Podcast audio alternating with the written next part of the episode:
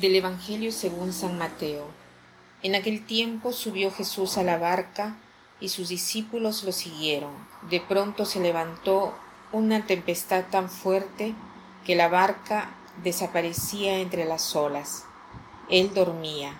Se acercaron los discípulos y lo despertaron gritándole, Señor, sálvanos que nos hundimos. Él les dijo, Cobardes, qué poca fe se puso en pie, increpó a los vientos y al lago y vio una gran calma. Ellos se preguntaban admirados, ¿quién es este? Hasta el viento y el agua le obedecen. Los discípulos se encuentran con Jesús en el barco y al improviso viene una tempestad y el barco fue cubierto por las ondas del mar. Tenían verdaderamente miedo de hundirse. ¿Y qué cosa sucede? Que ven a Jesús que dormía y dicen, ¿cómo hace Jesús para dormir con este caos? ¿no? Y los discípulos se impresionaron porque ven eh, toda esta agua dentro del barco y tienen miedo de hundirse. Y entonces, ¿qué hacen? Se ponen junto a Jesús y le dicen, sálvanos, Señor, estamos perdidos, ¿no? Pero eh, lo dicen fuerte, con un tono eh, así de, como de llamada de atención, de miedo, con fuerza. Y Jesús les dice, ¿por qué tienen miedo? Gente de poca fe. Pero eh, ahora leyendo este pasaje me pregunto, Jesús, ¿cómo, ¿cómo haces para decirnos por qué tienen miedo gente de poca fe?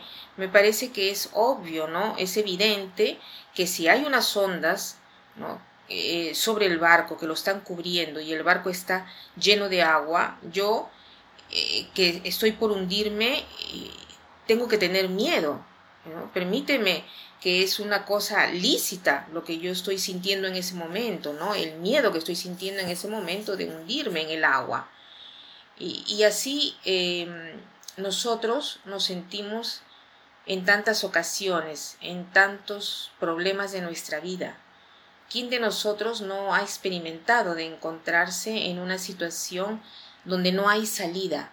Parece que todo es negro y verdaderamente nos sentimos perdidos. Nos dan ganas de gritar al Señor y decirle, sálvanos Señor, estamos perdidos. No te das cuenta en qué situación nos encontramos, qué situación eh, debemos afrontar. Llegamos al, culmen de nuestra vida. Nos parece imposible seguir adelante, nos parece que nuestras dificultades tantas veces no se puedan resolver y que el Señor no está haciendo nada y que no interviene y que está durmiendo. Por eso lo, debemos despertar. En un cierto sentido es verdad, porque ellos eh, han despertado a Jesús, en el caso de los apóstoles, se han tenido que acercar y, lo han tenido que despertar materialmente, o sea, moviéndolo incluso, ¿no? Así también debemos hacer nosotros cuando nos encontramos en aquellas situaciones desastrosas, en aquellas situaciones donde nos encontramos perdidos, en la cual debemos despertar a Jesús con todas las fuerzas de nuestro corazón. Sí, eh, al Señor lo debemos despertar aunque Él se queje que tenemos poca fe. Pero al mismo tiempo, ¿no? quiere ser despertado por nosotros. Y al mismo tiempo nos dice también gente de poca fe. Esto me ha hecho pensar una cosa, que la fe dice o la tienes o no la tienes. Pero si no tengo la fe no es culpa mía, pero hasta un cierto punto, porque el Señor no nos hubiera gritado, ¿no? Gente de poca fe si la fe no dependiera también de nosotros. Si dependiese solo de, de, Él, si dependiese solo de un don que Dios da a algunos y no a otros, el Señor no nos hubiera dicho por qué tienen miedo gente de poca fe. Porque, ¿qué culpa tenemos nosotros? Pero cuando el Señor nos llama la atención, cuando el Señor nos resondra, es porque nosotros podemos hacer algo. Entonces preguntémonos cómo puedo yo intensificar, aumentar mi fe, cómo puedo tener menos miedo, cómo puedo tener más coraje, más valor. ¿Quién tiene el coraje? El coraje lo tiene quien no tiene miedo, porque el miedo lo tenemos todos, somos limitados. Nos encontramos en situaciones más grandes que nosotros. O sea, el miedo lo tenemos todos, pero hoy eh, hay también el miedo paralizante y el miedo que está junto al coraje, ¿no? El coraje no es no tener miedo, no tener miedo, pero eh, tener una certeza que es más grande que el miedo, que es la certeza que Dios está cerca y que no permitirá jamás que te suceda nada, que sucumbas. Por lo tanto, el Señor te ayudará siempre en todas las situaciones.